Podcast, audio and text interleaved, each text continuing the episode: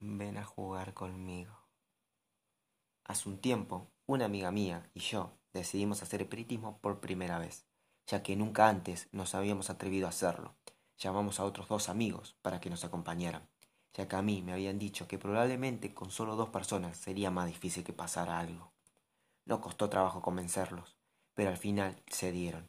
Lo preparamos todo y un poco asustados comenzamos a hacer la Ouija. Durante la sesión, una de las compañeras a las que habíamos llamado dijo, yo me voy de aquí. Menuda tontería es esto lo de la Ouija. Nosotros nos asustamos un poco y decidimos dejarlo para otro momento.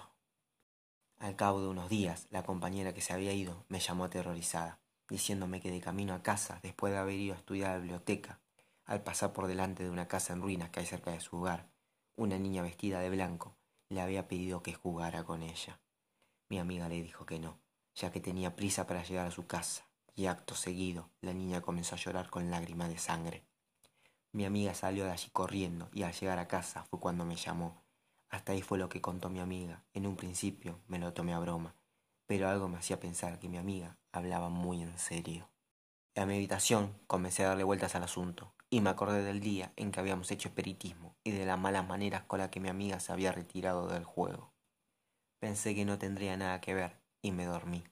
Al día siguiente, esa misma amiga me llamó porque iba a quedarse sola en su casa a estudiar y tenía miedo, así que decidí acompañarla, ya que yo también tenía que estudiar.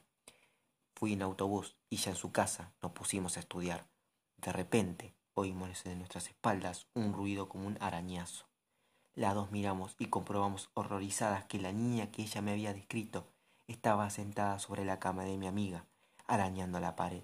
Salimos corriendo de la habitación y al llegar a la puerta observé que mi amiga no estaba, pero yo estaba demasiado asustada para esperarla.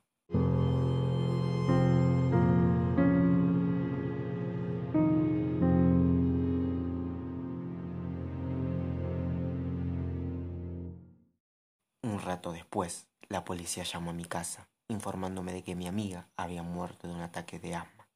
La habían encontrado en las escaleras de su casa, con una expresión de terror en su cara yo estuve en tratamiento psiquiátrico unos meses y ya me estaba recuperando, pero al otro día en mi buzón apareció una nota escrita con la letra de niña pequeña que decía, Tu amiga murió por no jugar conmigo. Tengo una muñeca nueva. Yo creo que no es broma, ya que nuestra historia se hizo bastante popular en el pueblo, pero por otra parte tengo miedo. ¿Vendrá por mí?